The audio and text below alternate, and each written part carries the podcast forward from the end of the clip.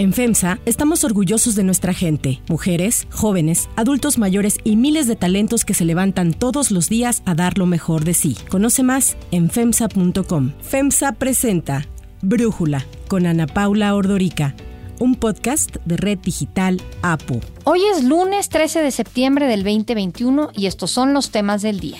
Llegó a México el nuevo embajador de Estados Unidos, Ken Salazar, y dio a conocer la agenda de su misión diplomática. Migración y pandemia serán unas de sus prioridades. La tenista británica Emma Raducanu y el ruso Danil Medvedev ganaron el US Open concluye la disputa legal entre Epic Games y Apple. Por un lado pierde Apple porque no podrá tener exclusividad en el sistema de pagos de aplicaciones, pero gana porque la jueza niega que Apple actúe como monopolio de la industria.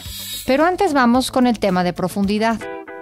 Ha hecho una buena labor en Sinaloa, es un profesional, es un hombre de trabajo, tiene experiencia y se va a unir, se va a sumar a nuestro equipo para seguir transformando nuestro país. Así es como este fin de semana el presidente Andrés Manuel López Obrador anunció que propuso al gobernador priista de Sinaloa, Quirino Ordaz Coppel, como embajador de México en España. Tras el anuncio, la Secretaría de Relaciones Exteriores dijo que la propuesta va a ser presentada al gobierno español para solicitar el beneplácito conforme a las normas diplomáticas internacionales y después será enviada al Senado para su aprobación. La embajada en España es evidentemente un puesto muy importante para México. Hay que recordar que la relación del gobierno del presidente López Obrador con España ha tenido sus altibajos en los últimos años. Como ejemplo está la carta que le envió López Obrador en 2019 al rey Felipe VI y al Francisco para solicitarles ofrecer disculpas por los agravios cometidos en la conquista, misma que según López Obrador no tuvieron ni siquiera la delicadeza de responder. Se quejó de que la filtraron a la prensa y que lo empezaron a atacar tanto a él como a su gobierno por parte de autoridades e intelectuales pro-monárquicas. De acuerdo con el presidente, el trabajo de Quirino Ordaz será restablecer las relaciones de México con el gobierno de España, al que acusó de actuar con soberbia por negarse a ofrecer las disculpas solicitadas. Que no nos vean como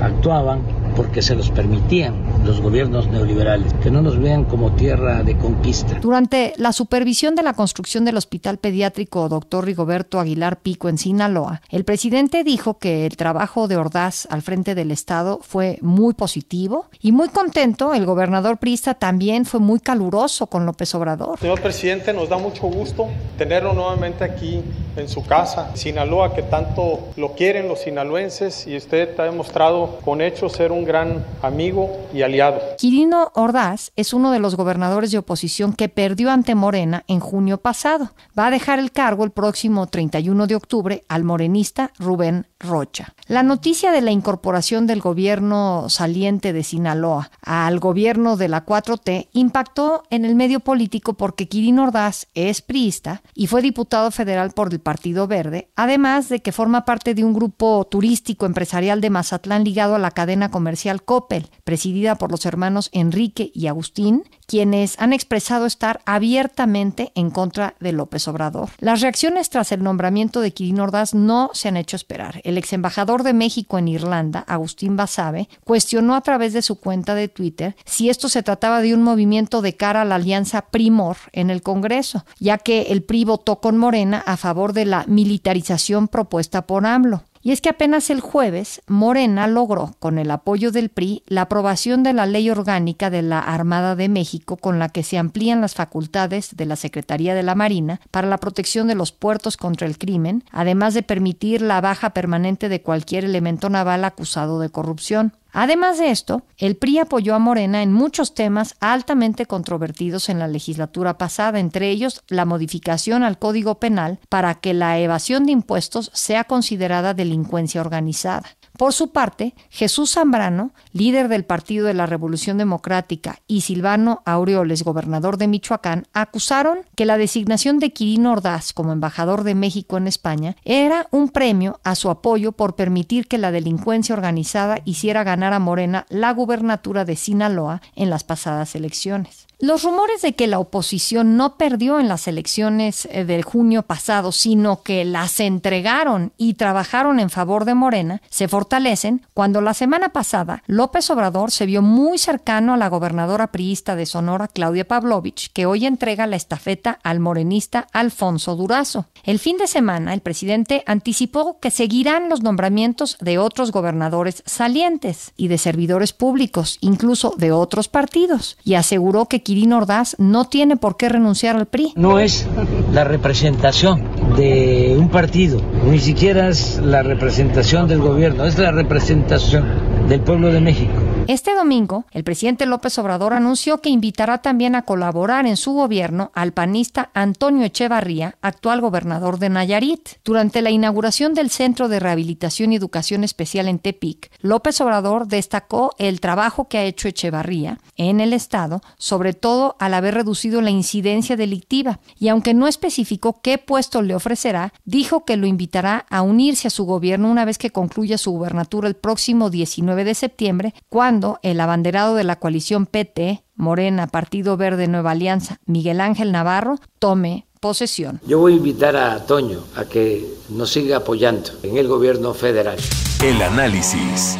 Para profundizar más en el tema, agradezco a José Antonio Crespo, analista político, platicar con nosotros. José Antonio, ¿qué te hace pensar todo esto? ¿Crees que pues simplemente el presidente López Obrador está siendo un buen demócrata y se está llevando bien con la oposición? ¿O te hace sospechar eh, de las razones por las cuales estamos viendo estas transiciones tan tersas en algunos estados? Pues más bien lo segundo. No es cuestión de democracia en espíritu democrático, ojalá lo fuera, pero más bien yo creo que responde pues a esta corriente de opinión que piensa que necesita el PRI López Obrador ahora más que antes porque ya no tiene la mayoría calificada, está como a 55 diputados aproximadamente lejano de la mayoría calificada que requiere para hacer las reformas constitucionales a su gusto. Entonces sí, claro que está cortejando al PRI, no sabemos todavía bien a bien si en el Congreso ya lo tiene o algún número de diputados o a todo el partido como conjunto, no lo sabemos, pero hay algunas señales en ese sentido como tú lo señalabas. Y con los gobernadores, pues se está aplicando también lo que se aplicó en 2018, con algunos gobernadores, pero sobre todo con Enrique Peña Nieto. Es decir, tú les ofreces o, o les haces ver de alguna forma que si se facilita la transición, la alternancia, no necesariamente que te regalen el triunfo a Morena, pero que no pongan obstáculos, en fin, que faciliten las cosas, a lo mejor una ayudadita por aquí, por allá. Este ocurrió con Peña Nieto. Peña Nieto tenemos todos los elementos para suponer y pensar que ya al final, cuando cuando vio que su candidato no iba a crecer, que no crecía, pues aceptó ese acuerdo con López Obrador. Yo te facilito una transición de terciopelo como nunca habíamos visto antes y a cambio de impunidad en ese caso. Ocurrió también con Manuel Velasco del Partido Verde, gobernador de Chiapas, que desde antes de la elección misma también, pues pactó, bueno, ahora ya sabemos que incluso desde antes le pasaba dinero y a través de los hermanos de López Obrador desde hace mucho. Pero lo que sí se vio más claramente,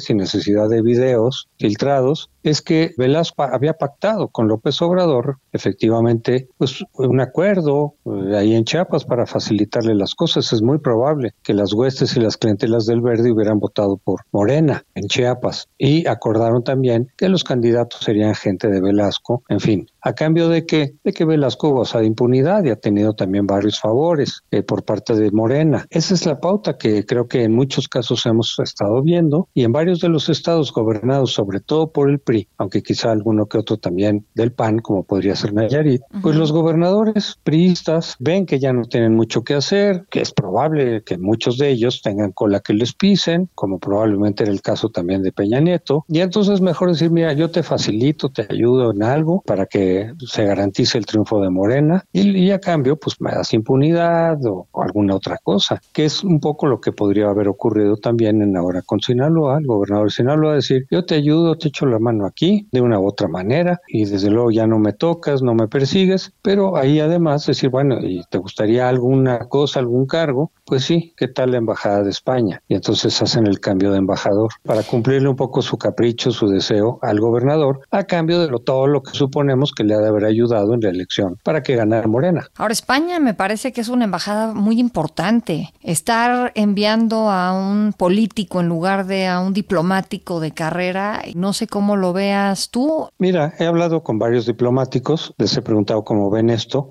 Ellos tienen la opinión, y yo también, de que en realidad es simplemente que el gusto del gobernador fue irse a España. España es, un país muy atractivo para muchos de los políticos que han ido sin ser diplomáticos, cuando piden una embajada se las dan por servicios ofrecidos al presidente, etcétera. Muy frecuentemente piden España, a veces también muy frecuentemente piden Italia, pero España como que les gusta mucho, pues por supongo que el idioma, la cultura, en fin, es importante políticamente para México, a pesar de que ahorita la relación está un poco tensa por lo de la conquista y todo eso, todo lo que me dicen es, no, no es que esté enviándolo a algo particular, así una misión específica. Claro, le encargó lo de esta cuestión de que, que la conquista y que etcétera, pero eso ya está de todas maneras como una parte de la política bilateral de López Obrador, que él metió, no los españoles. Pero aquí me dicen, no, yo creo que el gobernador simplemente le dijeron, ¿a dónde te quieres ir? Pues me quiero ir a España. Y ok, entonces removemos a la embajadora y que también había sido nombrada indirectamente por López Obrador, no tanto por Marcelo Ebrard, y simplemente la quitan. ¿Por qué? Pues porque ya necesitan esa plaza para el gobernador, para satisfacerle y pagarle los favores que suponemos le hizo durante la elección de este año en Sinaloa. Ahora, ¿sientes que esto es para escandalizarnos o simplemente así funciona la política? Y bueno, ahora sí que son gajes del oficio, no sé cómo lo veas en ese sentido. Se puede ver de muchas maneras. Mira, para quien pensara que López Obrador iba a ser algo distinto, que iba a ser como él había ofrecido una política más abierta, más transparente, sin eh, acuerdos oscuros, porque además está también toda la sospecha del papel del narcotráfico en esos estados. Exacto. Obviamente no hay solamente no hay elementos así firmes y demás, pero sí hay la sospecha por todo lo que hemos visto, ¿no? No, no es inventado, por todo el papel el que, que tuvo el narcotráfico en las elecciones. Se metieron cada vez más, se van metiendo en la elección, a veces incluso ahora, el día mismo de la elección.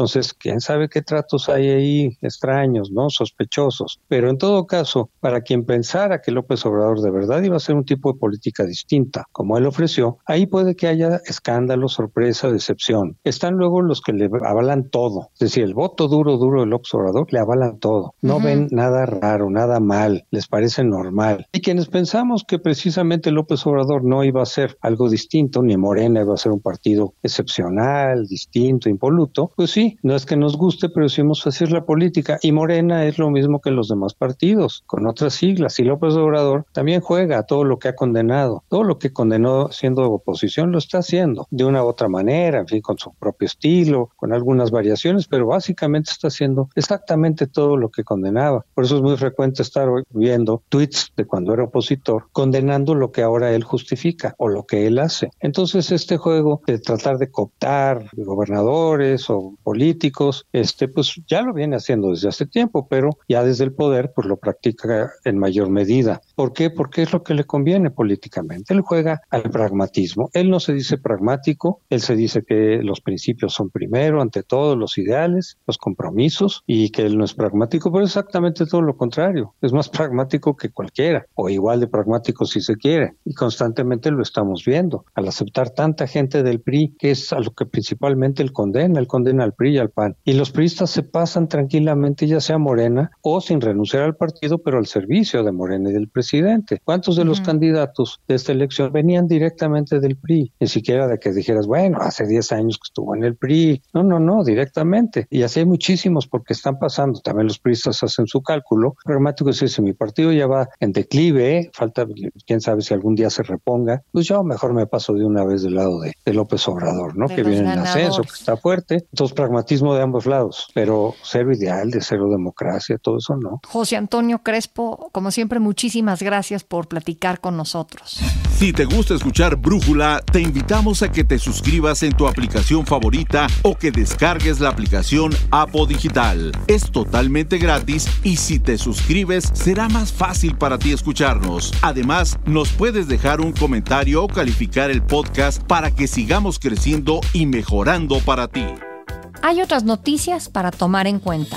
1. Ken Salazar llega a México. Los Estados Unidos y México, juntos, somos más fuertes. Llego a México con un orgullo de mis raíces mexicanas y también de mis raíces estadounidenses. Ya llegó a México el nuevo embajador de Estados Unidos, Ken Salazar. El nuevo embajador aseguró que su misión diplomática tendrá temas prioritarios como la migración, la pandemia, la seguridad y el cambio climático. Este último uno de los temas que más ha empujado el gobierno de Biden. Y es que Ken Salazar asume la embajada cuando hay un grave problema en materia migratoria. De enero a agosto se identificó a 147 mil indocumentados en México en su intento por llegar a Estados Unidos, mientras que 200 212.000 indocumentados fueron detenidos tan solo en julio por la Oficina de Aduanas y Protección Fronteriza de Estados Unidos al tratar de entrar a ese país. Al nuevo embajador le tocará acompañar y trabajar para lograr la reapertura de la frontera terrestre entre Estados Unidos y México, que se encuentra cerrada a viajes no esenciales desde marzo del 2020 por la pandemia de COVID-19. 2. US Open.